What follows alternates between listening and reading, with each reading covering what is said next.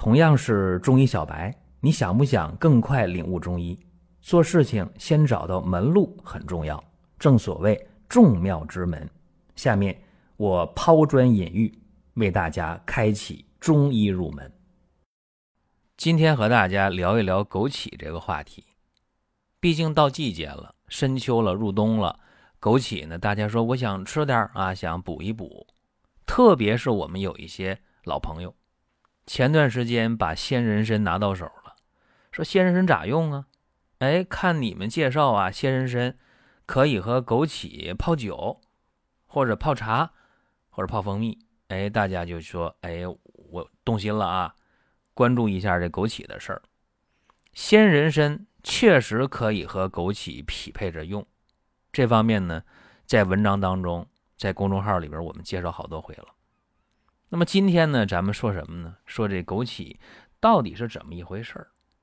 有人把枸杞说的特别神秘，甚至呢，呃，有人给我发了一首诗，啊，写那枸杞的，还问我是啥？说僧房药树依寒景，景有清泉树有灵，翠带叶生龙石凳，殷红紫熟照铜镜。然后问我啊，说这个殷红紫 是什么？问我这事儿啊，我说这不是刘禹锡写的吗？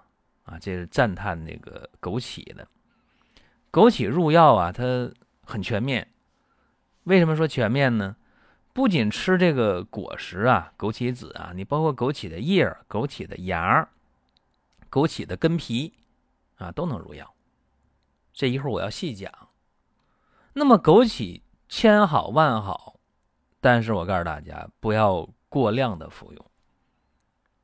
一说这话，有人不同意呀，说枸杞怎么不能不能多吃？《神农本草经》都说了，那枸杞久服轻身不老，延年益寿。甚至说它是《神农本草经》的上品，上品无毒嘛，对吧？我告诉大家啊，随着我们对中药的不断的认识，这需要什么？需要科技，对吧？所以今天我们认识到枸杞千好万好，但是不要超标去服用。因为它是洗铅之物，啊，长期过量服用会造成铅的蓄积，重金属，对吧？虽然枸杞药性平和，虽然它药食同源，既是药又是食物，那么现代科学研究也发现，说枸杞里边呢蛋白质高啊，啊粗多糖多呀，脂肪也不错啊，磷呐、钙呀、铁、胡萝卜素啊、维生素啊、烟酸呐，啊，包括这个其他的很多氨基酸等等等等，非常好。能够有好多作用啊，《本草纲目》不说吗？说枸杞子啊，能够久服坚筋骨，轻身不老，耐寒暑，补精气不足，养颜，能够让肌肤变白，能够明目安神，能令人长寿，等等等等。但是千好万好，刚才我说了，不要长期过量服用这个枸杞，这就是科技的力量。你看啊，过去说判断出土的一个文物。说究竟多少年啊？什么时候的？这是上个月做旧的这么一个古董，还是真有三千年、两千年的古董？怎么判断？过去说，哎，看这形状，看这个材质，啊，看造型，啊，看怎么怎么怎么去判断。那么现在说有这个碳十四啊，测年，那这当然准啊，非常准。包括说对这个中药的分析也是，有人说，那你中药不能分析某一个成分，是不能分析某一个成分，因为中药是一个复杂的化合物。但是起码说，我们得知道这里边有什么不好的，对吧？你比方说枸杞，长期大量服用那就铅超标呗，所以就不能过量。那么枸杞不过量的用，那多少是比较适合的。注意啊，枸杞在服用的过程当中，注意啊，健康成年人每天。二十克以内，问题不大。那有人说，那大夫给我开药了，开到三十克，治疗量三十克也是可以的，但是还要以病情为前提。那你说我偏不听这个，我偏大量的吃啊，一次呢我吃了它二两，那你可能会造成鼻出血，对吧？再一个，长期的大量服用也会有铅的蓄积，这不好。另外呢，枸杞啊，它有明显的温热的效果，所以说你感冒发烧的，割个口没弄好，发炎了伤口，这不能吃枸杞。包括有人说，那我这脾虚爱腹泻，那最好不吃，吃的话少吃，这个注意。我们在听节目的过程当中啊，想说的话、想问的事儿，可以通过评论来实现。如果说身边人也需要这个内容，你可以转发一下。再有啊，就是关注的事儿，点关注不迷路，下回还能继续听。大家可以关注一个公众号，叫“光明远”，阳光的光。明天的明，永远的远，这个号啊，每天都有内容的持续更新，方便大家了解最新的动态。点赞、关注、评论、转发这几个动作一气呵成，感谢各位的支持和捧场。再一个，古人讲说“离家千里勿食枸杞”呀，因为枸杞有兴奋神经的作用，所以说这个。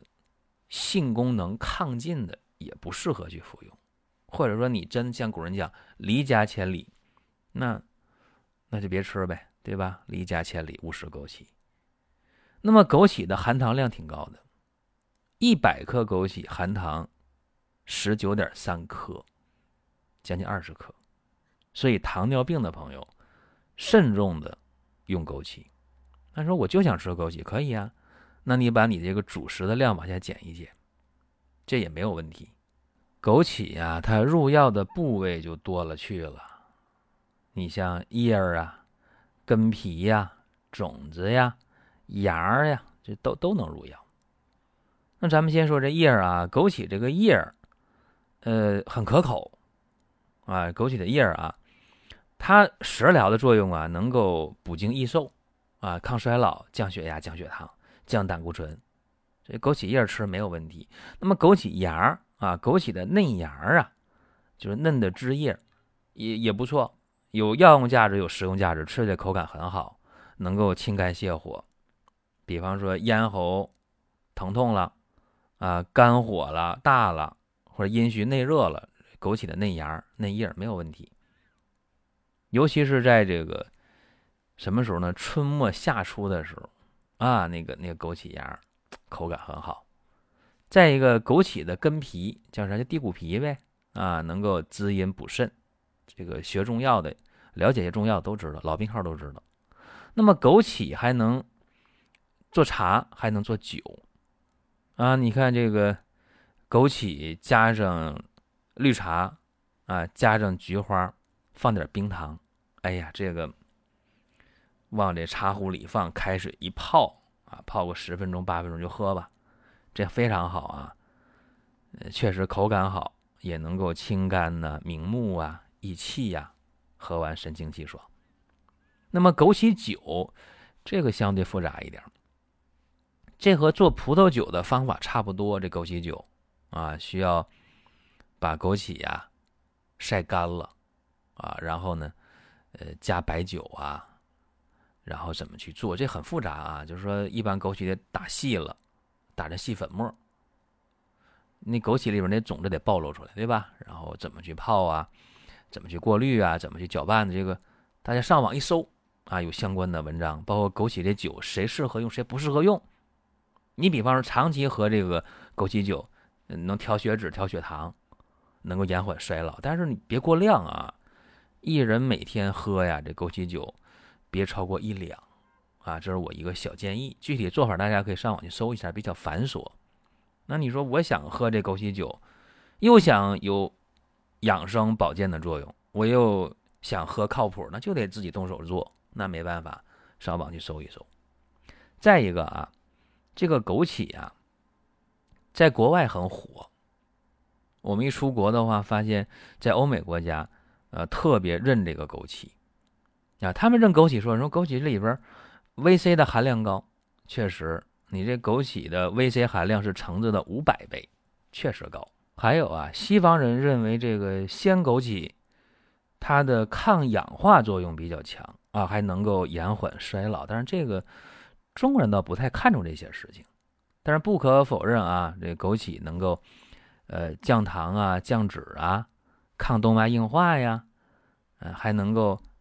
对这个肝细胞的新生有好处。所以说中医讲这些理论也是没有问题的啊，能够清肝呢、明目啊，能够补肾呐，这都对。好了，今天呢，枸杞的小知识讲了这么多，也是一个大概的一个了解。说，哎，枸杞到底怎么回事啊？这个都什么什么入药，怎么怎么用，做一个简单的了解。枸杞虽好，服用不宜过量。您听到这儿啊，本期音频就要结束了。如果您有什么宝贵的意见，有什么想法要求，可以留言评论。